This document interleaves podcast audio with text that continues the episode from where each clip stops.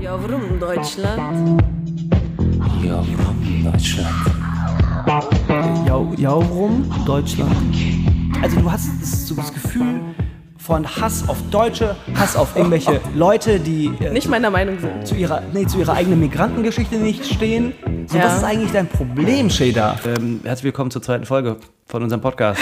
äh, zusammen hier mit Gluck, gluck. Ufuk. Shader. und Jem. Hallo. Ja, und äh, bevor wir wieder in die ganz harten Themen einsteigen, wie Deutschland, Identität, Türkei, ähm, ja, stellen wir uns seit 20 Minuten so Fragen, die Shader im Internet gefunden hat, damit wir so ein bisschen ins äh, Gespräch reinkommen. Ähm, ja, und vielleicht sollten wir das noch ein bisschen, bisschen weitermachen, Shader. Äh, gib uns doch vielleicht einfach noch eine Frage. Die Frage war, ähm, wenn du dich im Intimbereich tätowieren würdest, was würde dort stehen? Gott. Türkei.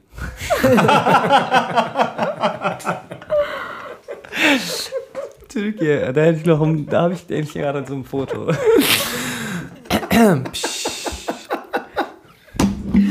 oh Mann, ich hau Was war das gestern nochmal? Deutsche Peters und nee, türkische Muschis oder? Ich weiß gerade nicht mehr. Lass uns eine Folge zum Thema türkische Muschis machen oder sowas, ne? Habt ihr gestern gesch- Ich weiß gar nicht, was, ist, was der Unterschied zwischen einer türkischen Muschi und einer nicht türkischen Muschi sein soll. Ah, die, äh, Haarfarbe, Ja, gut, die, ich meine, Geruch, also Geschmack. jede, klar, aber ist das nicht Form, auch jedes Mal unterschiedlich äh, zwischen der- Dichte. Ja. die türkische Muschi, als wäre das eine einheitliche Muschi. Alle Türken Ja. haben eine Muschi. Ja, seit Atatürk. Türkische Muschi. Und seit Erdogan sieht die Muschi wieder ganz anders aus. Ich gerade angehust. Ja. Die türkische Muschi. Oha, oha. Nicht rausschneiden. Nee, wir schneiden gar nichts raus. Was ist denn das Thema der zweiten Folge? Ja, jetzt Einfach? warte doch mal noch eine Sekunde. Ufo. Stellen uns einfach vor, wir erzählen einfach. Ich meine, in der ersten Folge haben wir über die Deutschen geredet. Und ich glaube, äh, wir haben uns das auch noch angehört. Das war auch alles ganz nett. Und äh, ein Feedback war, dass wir ein bisschen rassistisch sind. Und Was? Ufuk meinte, ja, sind wir gerne noch mehr.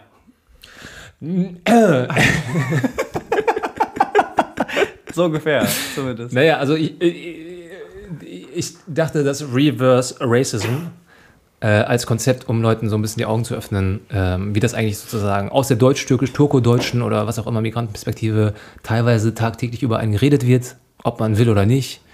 Äh, wenn man das umdreht, dass es einfach sozusagen bei der Mehrheitsgesellschaft auch nochmal ein bisschen ankommt, was ja gerade momentan passiert ganz viel und wo man an den Reaktionen der Mehrheitsgesellschaft auch merkt, wie pikiert darauf reagiert wird, wie trotzig, wie aggressiv. Ähm, ja, dass, die, dass da ein bisschen Bewusstsein fehlt dafür, dass man auf der anderen Seite permanent damit umgehen muss, mit einer bestimmten Form von Rassismus. Und du hast für, für dich und für, Zuschreibung. für euch beide, auch in unserem Gespräch gestern, ihr habt ein bisschen Problem damit, dass wir, äh, oder ihr habt das Gefühl, dass wir uns äh, sehr brav verhalten müssen und uns gewisse Sachen nicht rausnehmen dürfen. Und das stört euch. So habe ich es verstanden. Ja, Das hatte ich auch in der ersten Folge erzählt, oder? Diese Geschichte von diesem äh, Freund von mir, der vietnamesische Eltern hat. Ich glaube schon, also, dass er halt erzählt, ich stehe einfach unter so einem dauerhaften Stress, weil ich das Gefühl habe, ich darf niemals über die Stränge schlagen, weil das halt immer wieder, weil ich dann irgendwie wieder rassifiziert und markiert werde und dann wird gesagt, ja, typisch, Ja. bla bla bla. Und dann, äh, und ich finde, es ist ein, eine gute Art und Weise, auch aus diesem Ich bin hier Gastdenken rauszukommen, wenn man sich endlich auch das Recht rausnimmt, sich auch mal hier scheiße benehmen zu dürfen. Genau, das gehört nämlich dazu. Also dieses, du musst dich als Gast permanent gut benehmen, womit man aufgewachsen ist, was natürlich jetzt nicht mehr äh, oder ab der Jugend dann natürlich sich aufgelockert hat. Man hat natürlich auch Scheiße gebaut. Aber ähm, äh, das Recht, sich sozusagen so verhalten zu dürfen, wie du willst, ohne sich zu krass rechtfertigen zu müssen. Ähm, ja, Also- ich glaube, dieses Recht, sich rauszunehmen, ähm, auch Wut an der Mehrheitsgesellschaft. Ah, Wut. Ja, genau Wut darüber auf die Mehrheitsgesellschaft und eine, eine, eine, eine, ja, meinetwegen, ja. Seid Meinetwegen ihr, auch dekonstruktiv. kennt ihr diesen Film eigentlich Wut von, äh, ist das Sül ist ein Sül Alada. Nee, Ja. nicht, nicht Also- Lahain, sondern äh, Wut von Süle Alada. Als ich den gesehen habe, dachte ich, what the fuck, das ist so ein Bullshit. Das ist so dieses total langweilige, die, der, Kenn äh, kennst du den? Der, Ja, können wir ja. ganz kurz eine Sekunde drüber reden. Das ist nämlich so dieser, also so wie ich das zusammenkriege gerade. Ghetto-Junge. Ähm, Ghetto-Junge trifft einen deutschen Jungen, äh, geht mit ihm nach Hause, so die Diskrepanz zwischen den beiden. Und dieser Film Der Junge ist ein Professorensohn. Genau, exakt. So. So, dieses klassische Bild Schichten. zwischen, sch- genau, exakt. Und dann gab es aber diese große Diskussionsrunde im Anschluss an, dem, an, dem, an, der, das Screening im ARD lief das 2015, dann gab es irgendwie Maischberger Talk, irgendwie Deutsch-Türken. Und das ist jetzt schon wieder sieben, acht Jahre her. Und jetzt sitzen wir hier und äh, gucken vor ein paar Tagen irgendwie Y-Kollektiv und Güsserleins Film, ähm, was irgendwie groß gesprochen wird. Und dann ist wieder die, ich habe das Gefühl, dass wieder dieses Thema der deutschen Identität oder der deutsch-türkischen Identität so irgendwie auf unseren Schultern liegt, dass wir das Gefühl haben, wir müssen darüber reden. Und ihr kommt daher und sagt, ja, aber es ist ja auch ein Empowerment, in dem wir irgendwie die Deutschen jetzt mal schlecht machen. Naja, aber ich meine, solche Beiträge wie der Film von Gülsaran ähm, erwecken bei mir immer sehr schnell den Eindruck, ich muss, ich muss jetzt irgendwie äh, meine Community auf eine gewisse Art und Weise rechtfertigen. Oder ich muss der Mehrheitsgesellschaft zeigen, wir sind alle gar nicht so scheiße, wie ihr denkt. Und ich finde, es ist eine Art von Empowerment zu sagen, nein, ich muss mich jetzt nicht mehr rechtfertigen, jetzt rechtfertigt ihr euch doch mal. Warum habt ihr eigentlich so Stock im Arsch? Warum seid ihr eigentlich so? Warum seht ihr so scheiße aus manchmal? Warum verhält ihr euch so scheiße? Also jetzt mal irgendwie diesen Rechtfertigungsdruck von mir zu nehmen, der mich seit meiner Geburt eigentlich belastet, mich ständig erklären zu müssen, warum sind meine Eltern so, warum verhalten die sich so und bla bla bla. Jetzt, nee, macht ihr das doch mal. Warum muss ich mich immer erklären? Also was, was dich nervt, ist sind diese klassischen Klischees, in die du immer wieder reinrutschst, diese Fragen so, ja, fastest du gerade oder hast du gefastet oder äh, ähm, wie ist das eigentlich bei dir zu Hause? Das? Oder was ist das, was dich nervt? Ich werde eigentlich selten gefragt, ob ich fasse, weil ich die ganze Ja, Zeit oder rauche. klar, gut, aber also was meinst du damit? Dass, äh, Ja, wieso hast du das Gefühl, dass sie, dass, dass du jetzt auf einmal die Deu also hast du das Bedürfnis, die Deutschen anzukreiden als Frau, die mit einem Deutschen zusammen ist? Ich, ich kann auch nur mit diesem Deutschen zusammen sein, weil er solche Sachen auch schlucken kann, ein bisschen auch mit Humor. Und das, was wir irgendwie jahrzehntelang machen müssen, mussten. Also, wenn ich mir zum Beispiel so, ähm, Ufuk hat gestern Nacht in unsere Facebook-Gruppe diesen einen Beitrag bei Kaya Jana rumgeschickt. Ja. Ich meine, so witzig ich das auch finde, aber trotzdem muss ich da halt einiges schlucken. Also da macht Ja. sich irgendwie ein mehrheitsdeutsches äh, Fernsehpublikum über Frauen mit Kopftüchern lustig, die halt komisch daherguckern und was weiß ich was. Also ich musste das auch jahrzehntelang schlucken, aber es gab halt nie irgendwelche Gegenentwürfe. Es gab nie eine Genau. Sendung mit, mit äh, Turko-Deutschen, die jetzt mal Deutsch, äh, Bio-Deutsche auf den Arm genommen haben. Es gibt jetzt so ein bisschen. Es gibt halt den äh, Buddy Ogin zum Beispiel, der hat eine so eine Figur, wo der so einen nerdigen deutschen Studenten spielt. Weißt du? Was ist, ist nur eine Kleinigkeit so, aber wo ich dachte so, ah geil, ja, der deutsch-türkische Comedian, der äh, fickt jetzt mal. So ein Klischee von, vom Deutschen, weißt du? Und ähm, das ist einfach so dieser Perspektivwechsel, der, der dann, auf den dann total pikiert reagi- reagiert wird. Der ist, da ist so eine Selbstgerechtigkeit dahinter und auch ein fehlendes Bewusstsein für die eigene Position. So und ähm, ja, Privilegien. Und da finde ich es einfach mm, legitim. Weil wir, weil es Erkan und Stefan gab und die haben sich über die Deutsch-Türken so lustig gemacht und dann am nächsten Tag in der Schule hieß es so, ja, haha, Erkan, Stefan. Also das war dann irgendwie so, so, so ein Ding, was Ja. um uns herum lief und hing. So, ne? Dieses, äh, Und du musst da drüber stehen permanent. Du musst ständig du sollst da drüber drüber stehen, ja. Genau, und, äh, aber mein- andersrum wird nicht drüber gestanden. und, und das gleiche Thema, aber aber lass doch mal ein Ziegenficker-Gedicht über Merkel machen, aber so noch härter und blablabla. Ähm, oder in einem anderen Kontext meinetwegen, wo irgendwas, was heilig ist, angegriffen wird. Du wirst eine krasse Reaktion bekommen. Verstehe ich, aber ist das nicht diese klassische Opfersituation, in die sich, im, das ist ja auch der große Diskurs, der so dieser Medien, medial, der auch gerade stattfindet, so der, der Deutsch-Türke, der in, irgendwie in Chorweiler wohnt, oder der Turko-Deutsche Scheder, äh, der sagt, äh, ja, ähm, äh, Erdogan sagt was und ich muss dafür äh, recht, recht stehen, gerade stehen. So, er, er, er- er wird, er, er, hat das, er hat das Bedürfnis, ihn verteidigen zu müssen. Ähm, und, Boah, nee, ich will nicht verteidigen. hä? Egal, ich will ihn nicht verteidigen. Ja. Genau, und ähm, Das will ich mal hoffen. er, ist, er wird ständig in diese Repräsentantenfigur-Position gebracht, dass er etwas repräsentiert, obwohl er eigentlich gar nichts damit zu tun hat und irgendwann hat er die angenommen. Irgendwann sagt er, ja, okay, äh, aber er ist nicht so schlecht. So, auch wenn es früher war, das so, keine Ahnung, ähm, Türkei spielt, äh, Türkei, irgendein Türke macht irgendeinen Scheiß und dann heißt es so, ja, Jam, guck mal, der. Und du sagst, ja, sorry, aber das ist halt nicht so und ich bin nicht so und dann bist du sehr bemüht, mhm. irgendwie genau das Gegenteil zu machen und mhm. irgendwie ja. besser zu sein. Besonders gut zu benehmen. Besonders, besonders, gut in der Schule zu sein. Besonders gut zu sein. Ich merke das immer noch im Alltag so, dieses, ne, oh, da, ich merke das, da ist einer, der guckt ein bisschen ängstlich so und dann direkt dieser Impuls so, komm, ich nehme dem seine Angst und bin ganz besonders Okay. Äh, Netz, weißt du so. Aber das ist doch die klassische Opferrolle, in die sich diese, diese, diese Leute begeben. Und ich, mich ärgert das und es nervt auch, dass es irgendwie 2018 ist und wir immer noch über diesen gleichen Scheiß reden irgendwie. Ja. Ja, aber ist, ich habe ich hab momentan, lese ich ein Buch, äh, Geschichte des Ausländerrechts. du hast erste, viel Zeit. Die erste, nee, habe ich nicht. Wieso Deutsch, Deutsch, was ist das?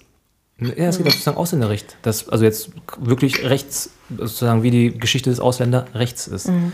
Und die erste Seite ist einfach nur so recht locker so geschrieben auch irgendwie, ja, ey, diese ganzen Diskussionen, die aktuell laufen, wenn man sich das historisch mal anguckt, wie diese Diskussionen gelaufen sind über Ausländer, Ausländerrecht, Migranten, es ist quasi immer die gleiche Diskussion, ja. was die Position angeht. Da ist nicht viel Vielfalt. Ähm, dann bröseln die das so auf und es ist so, Jim. Du wirst immer die Konservativen haben, die eher sozusagen irgendwie alte Werte schützen wollen und da dann irgendwie Grenzen ziehen. Du wirst die haben, die sagen, wir müssen uns öffnen und da eher positiv sind. Beide Seiten haben ihre Argumente, die irgendwie legitim sind. Es ist ein ständiges Austarieren. Mhm. Ähm, und es nimmt neue Formen an. So. Hinzu kommt ja eigentlich und wir, auch immer. Ja, leben jetzt halt. Mhm. Und das ist unsere Geschichte.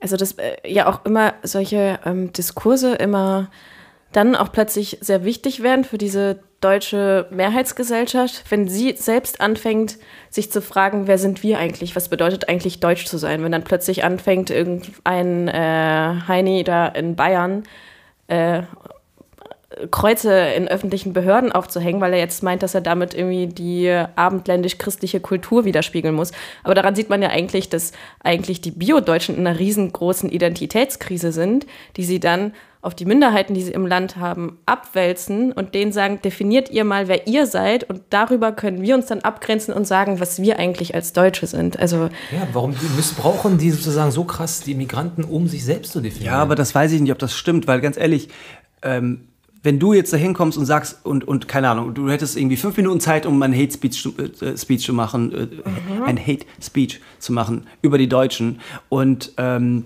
die, passiert dann nicht folgender Prozess, dass die Deutschen dann mehr in die Defensive gerückt werden? Dann haben wir so einen, so einen Konflikt, wie es in Frankreich irgendwie noch offensichtlicher irgendwie da ist, zwischen irgendwie Algeriern und, und Franzosen und irgendwie dieser, dieser ähm, also ich habe zumindest den Eindruck, dass, dass es dort irgendwie präsenter ist, ähm, dass, dass irgendwie die, die Gesellschaft sagt, okay, wir hauen jetzt quasi zurück. Also mhm. das ist ja kein Ansatz, dass wir sagen, okay, jetzt sind wir aber dran und jetzt reden wir mal und du hörst mir jetzt zu.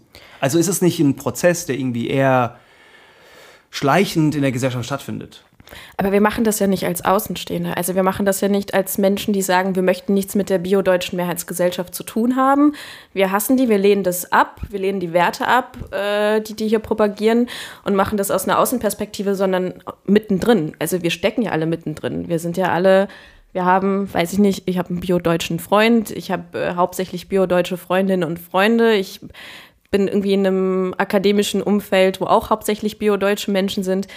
Und ich finde, wenn man das aus der Mitte heraus macht, hat es nochmal eine ganz andere Tragweite und dann kommt es vielleicht auch bei den Menschen um einen herum eher an. Also ich finde halt dieser Vergleich irgendwie mit, ähm, weiß ich nicht, also es ist natürlich was anderes, wenn keine Ahnung, eine AKP, ein AKP-wählender türkeistämmiger Mann sich hinstellt und sagt, ihr Deutschen seid scheiße, ihr seid Ungläubige und was weiß ich, das ist natürlich nicht konstruktiv. Also, weil es eher eine Abgrenzung ist voneinander, aber das ist ja nicht das, was wir machen. Also, und auch nicht, was wir sind. Oder? Nee, also das sind wir definitiv nicht. Die Frage ist, was wir sind. Also an, welcher Stelle wir genau dann äh, ins Spiel kommen und inwiefern. Äh, weil ich habe so ein bisschen das Gefühl, auch in der ersten Folge, wenn wir über die Deutschen reden, wir reden halt immer wieder über unsere eigenen Komplexe und über unsere die Themen, die uns beschäftigen, womit wir nicht klarkommen. Wir drei als Individuen in unserem in der Art, wie wir aufgewachsen sind, die kleinen Punkte, die wir alle erlebt haben, die rassistische Englischlehrerin, die ich hatte in der, in der Grundschule, die, Boah, die war so scheiße oder die, was weiß ich wer, die, die kleinen Sprüche nehmen äh, auf dem Fußballplatz, die Zeitungsschlagzeile in der Bild, all diese Sachen, die irgendwie hochgekocht sind, aber mit denen man trotzdem umgehen gelernt hat. Und jetzt äh, offensichtlich wir alle drei super ähm, etabliert in der deutschen Gesellschaft sind, mit dem, was wir tun, mit unserer Arbeit, mit, mit der Sprache, mit, ähm, mit einfach auf allen Ebenen uns irgendwie sehr deutsch fühlen. Und trotzdem scheint hier ein Bedürfnis da zu sein, irgendetwas gerade stellen zu wollen. Nee, ich glaube, man will es mitnehmen. Also, weißt du, dieses Ankommen, ähm, studiert haben, recht gute Arbeitsaussichten haben, aber immer noch sozusagen in diesem Umfeld, in dem man sich dann bewegt. Also meine Kolleginnen sind halt zu 90 Prozent Biodeutsche, da wo ich momentan arbeite. Und ähm, man will es irgendwie mitnehmen. Man will es nicht ganz, weißt du, man will es auf, nicht aufgeben. Man will irgendwie, auch wenn ich an so einen Arbeitsplatz komme, das Gefühl haben, dass meine Geschichte mit repräsentiert ist. Und weil ich zum Beispiel so eine Kollegin habe, die äh, Iranerin ist, Deutsch-Iranerin, es ist einfach automatisch so, sie sagt immer, ja, ich habe dich eingestellt wegen dem Stallgeruch. Kanaken-Stallgeruch. Brauch dich hier auch, weißt du? So. so ein kleiner Spruch, einfach nehmen. ja, aber sie meint das, sie meint das ja, weißt du? Humoristisch. Nee, sie meint es ernst. Ach so. Also, weil sie, glaube ich, auch dann so, so ein bisschen vielleicht sowas hatte wie so, ah, da ist noch einer dann in der Firma. Ach so, ach so das meinst du. Mhm. So. Verstehe. Ähm, noch eine Bruder, Schwester. Ja. Leidensgenosse. Genau. Und das will man halt mitnehmen. deshalb ist es da, weil gerade bei uns Bildungsaufsteigern, weißt du, geht mhm. das einher mit der Angst, sich selbst oder die Herkunft irgendwie zu verleugnen, nicht ganz mitnehmen zu können, einen Bruch zu haben auch. Wir sind die Generation, die den harten Bruch erlebt. Also ich meine, wir sind jetzt irgendwie, äh, keine Ahnung, wenn man jetzt die 60er Jahre Einwanderungsgeschichte nimmt, sind wir, was, die dritte Generation jetzt? Ja. Ist das richtig? Mhm. Ich bin dritte. Ja. Ich bin genau, ich wäre die erste aus meiner Familie 86 gekommen, aber du bist äh, dritte. Du, du, du, bist die dritte, du dann auch dritte. wahrscheinlich auch dritte Generation. Ähm, das ist, ich glaube, die dritte Generation ist die Generation, die diesen Bruch in irgendeiner Form gerade auslebt. So. Am krassesten, ja. Am krassesten erlebt. Mhm. Weil die zweite Generation war noch relativ nah an, den, an der Familie, ähm, hat so den ersten Schritt rausgewagt, so ein bisschen raus aus den Vororten, ein bisschen raus irgendwie in das Akademikertum in irgendeiner Form. Und die dritte Gesellschaft sind halt die Kinder von Akademikern, die mhm. aber immer noch in irgendeiner Form, wo immer noch zu Hause Deutsch, Türkisch irgendwas gesprochen wird, wo die Oma immer noch irgendwie strange ist, wo man immer noch in die Türkei fliegt und immer noch irgendwie dieses Thema da ist. Ich glaube, das ist halt bei uns wirklich tatsächlich sehr viel eben mit diesem studiert haben und was weiß ich, von zu Hause ausziehen, in eine andere Stadt ziehen, an die Universität gehen und so. Weil ich glaube, dass es bei vielen türkeistämmigen Familien, wo dann so die Kinder, sage ich mal, dann eine Ausbildung gemacht haben, auch arbeitende Menschen sind, dass es bei denen der Bruch gar nicht so krass ist. Ich glaube, es ist halt bei uns erstmal so ein kultureller Bruch, aber vor, der vor allem dadurch kommt, dass wir irgendwie eine Art, andere Art von, ja, in einer anderen Klasse plötzlich angekommen sind. Super strange eigentlich. Und vor allem merken ja, wir dann strange? irgendwie, also dass, dass die mehrheitsdeutsche Gesellschaft wo wir immer dachten, so, da würde ich gerne dazugehören. Ich fühle mich eigentlich so verloren, weil ich nicht dazugehören darf. Und plötzlich merken wir so, no, bei denen ist auch nicht alles geil. Und die sind, haben viel mehr Stock im Arsch und sind zum Teil tausendmal konservativer ja, als alle meine Kanakenfreunden. Äh, ja, sorry, und was die auch haben, halt, die haben halt so kein Bewusstsein für ganz viele Sachen. Also die Klassiker von wegen Black Material Whiteness, natürlich dieses Privilegienzeugs, aber ähm, da ist eine gewisse Selbstgerechtigkeit ganz oft. Ähm, eine also dadurch, dass die nicht diese doppelkulturige und, und durch Klassen gehen, fehlt denen manchmal eine Ebene, Sachen, Kontexte zu verstehen. Also sehr viele sind super empathisch und haben dann unfassbares Gespür für, das finde ich Wahnsinn. Also ich weiß gar nicht, ob ich das könnte, so krass. So, da bin ich immer wieder beeindruckt. Ähm, aber ganz oft denkst du auch so irgendwie, oh, das Feuer fehlt manchmal. ja, ist so. So, irgendeine Art von Feuer fehlt manchmal. So, das ist Klischee, aber ist, und, und, und dann tanzen die so scheiße, alter Kartoffeln lernen tanzen, Digga. Was ist los bei euch, echt? Boah, die ganze Welt kann tanzen, nur ihr seid irgendwie so eine komischen.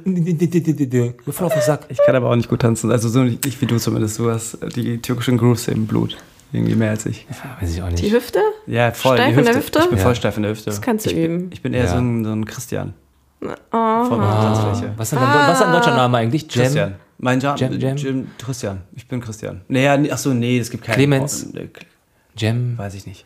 Äh, Jim. Jim. Jim. Ja, Jim, Jim, Jimmy. Mein äh, deutscher Name ist übrigens Uwe. Ich bin Ufuk und mein deutscher Name ist Uwe. Achso, das letztens war das, das, so das Gespräch, ne? Selbstgespräch?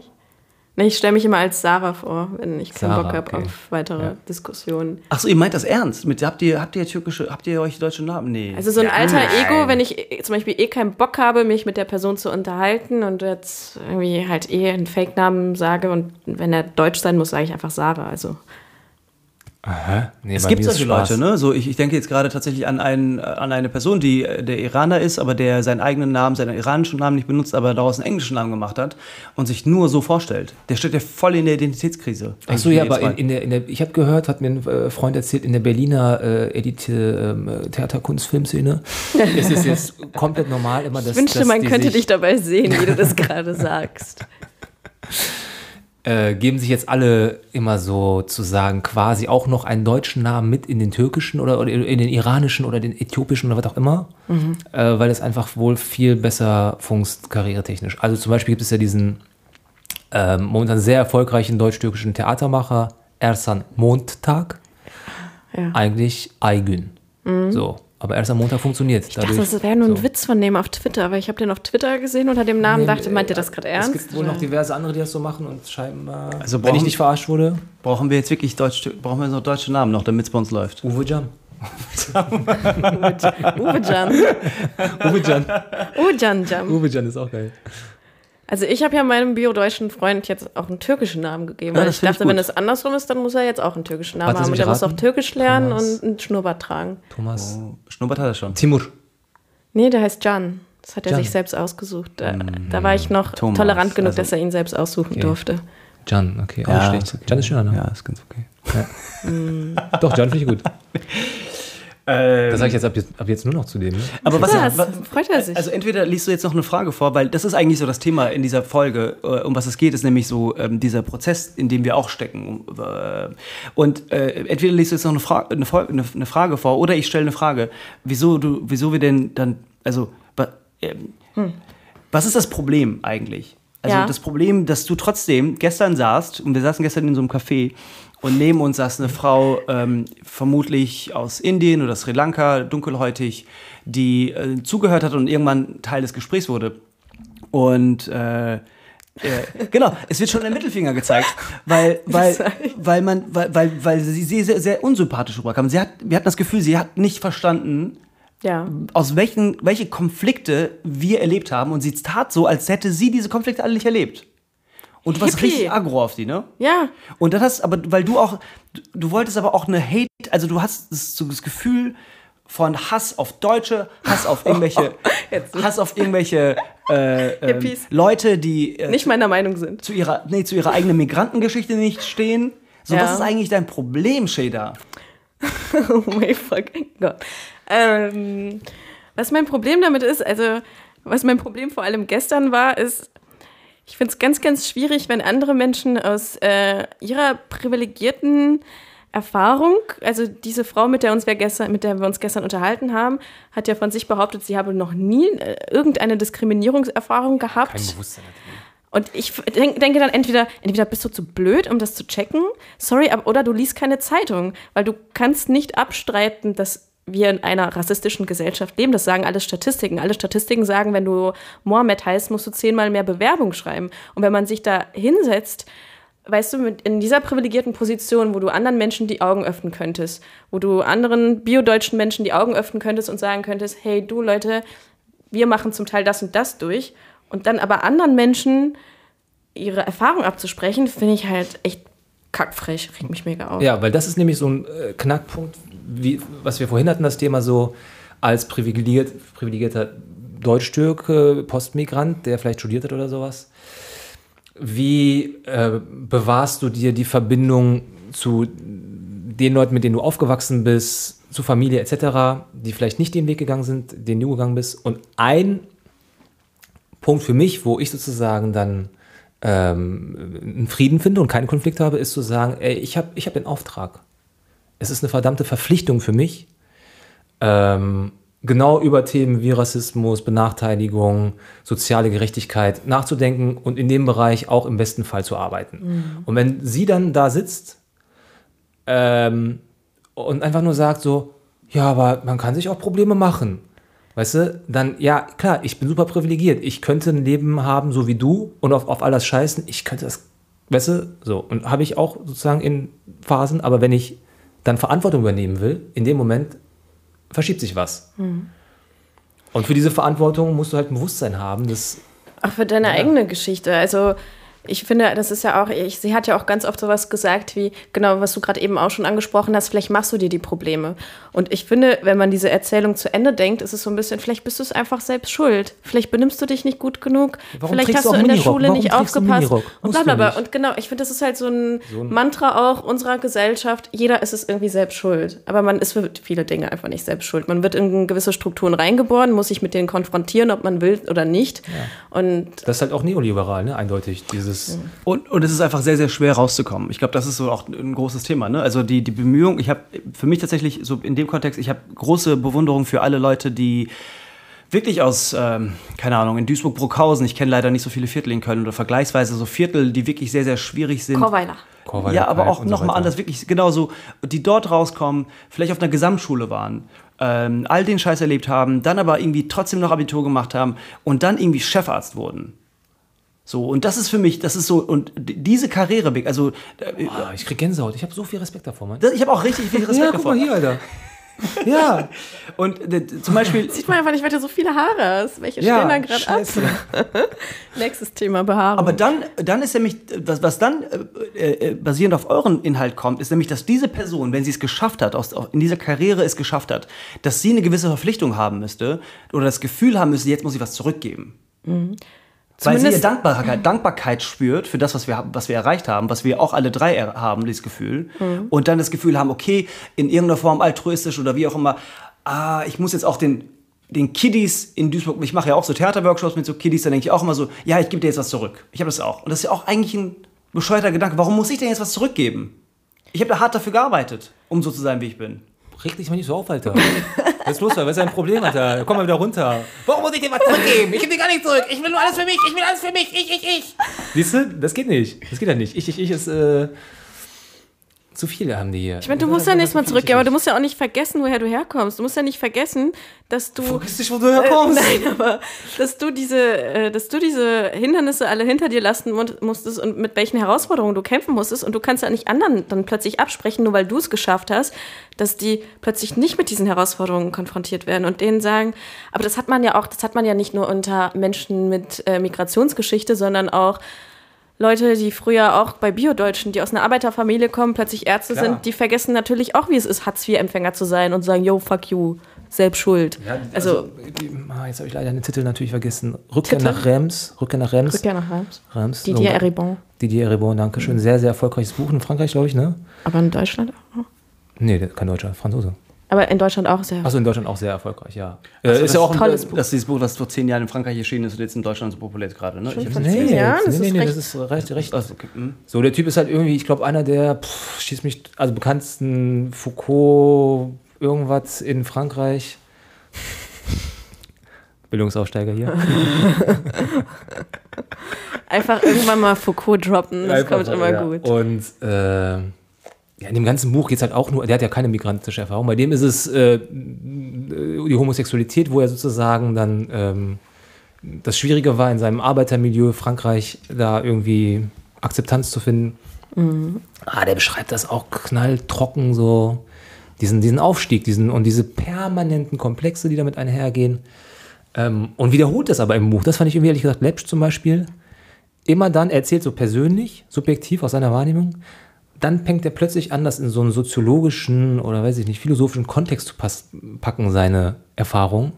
Und jedes Mal, sobald er anfing, so zu schreiben, dachte ich so, hey Alter, jetzt wiederholst du wieder diesen Komplex und willst irgendwie den, Die Rechtfertigung. die Rechtfertigung, den dem Beweis, dass du- Publikum, wo du du angekommen weiter bist. bist, willst du zeigen, so, ja, ja, ja, aber ich, ich kann das, was ihr von mir wollt, so.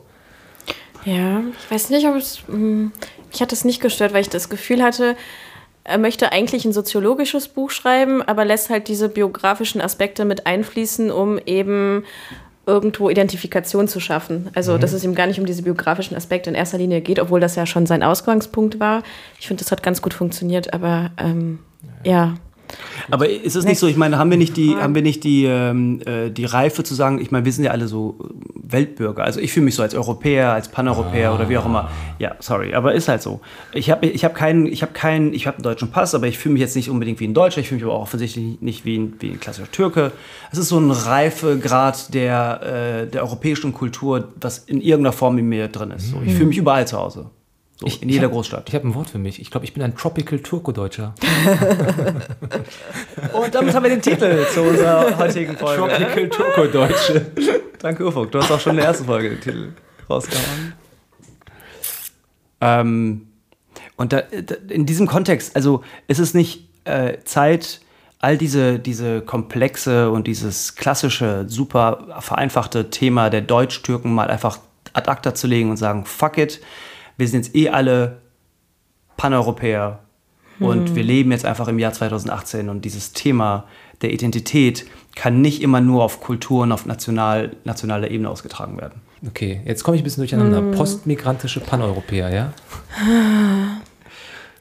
Ich finde, es ist immer wieder wichtig äh, zu hinterfragen, was eigentlich so kulturelle Zuschreibungen mit jemandem machen, weil sobald wir uns als Paneuropäerinnen und Europäer definieren, grenzen wir uns ja schon wieder von was anderem ab.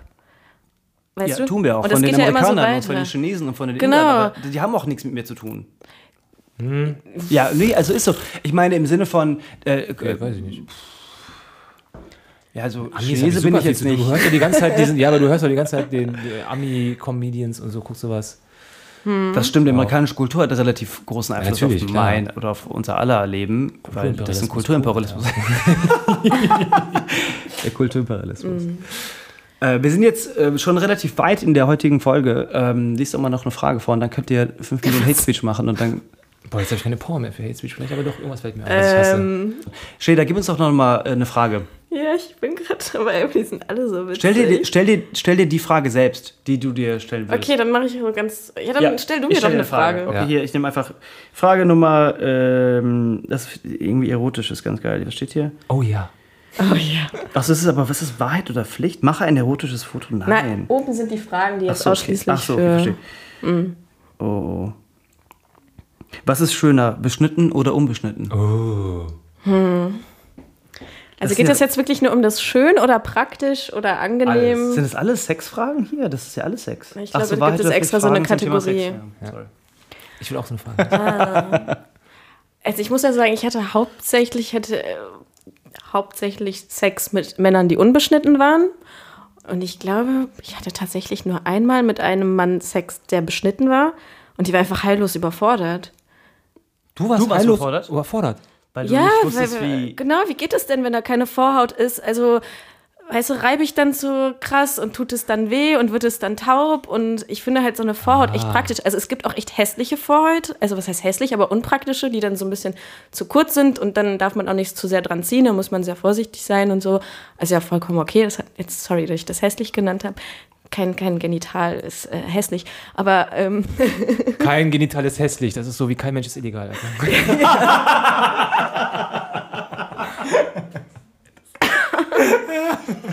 Ja. ja, Das ist ja gut. genau, aber ja. Aber im Prinzip, also du, du hast keine Präferenz, höre ich daraus. Also so latent hast du Präferenz zu Vorhaus. Mhm. Aber eher Op- so aus optisch- Bequemlichkeit. Also aus Bequemlichkeit, dass ich es nicht anders äh, kannte. Aber ich würde da jetzt keine Präferenz reingeben. Also alle Penisse sind schön und willkommen. Also Willkommen. Hoş geldin. Hoş geldin Yarak. Merhaba. Ay, merhaba. Äh, Töbe, töbe. Töbe, töbe.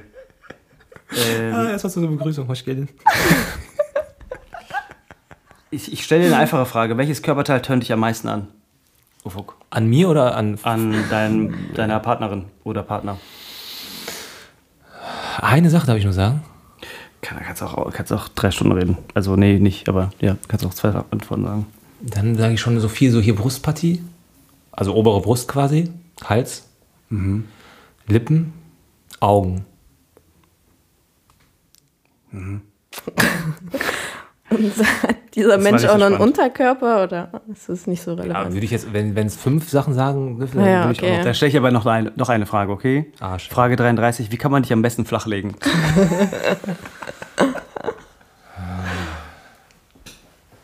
Indem man selber äh, wirklich Bock auf Sex hat und ein bisschen tanzen kann vielleicht.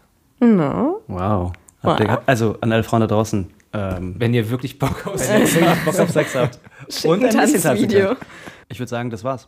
Das war's. Das war die zweite Folge von Ja, warum Deutschland?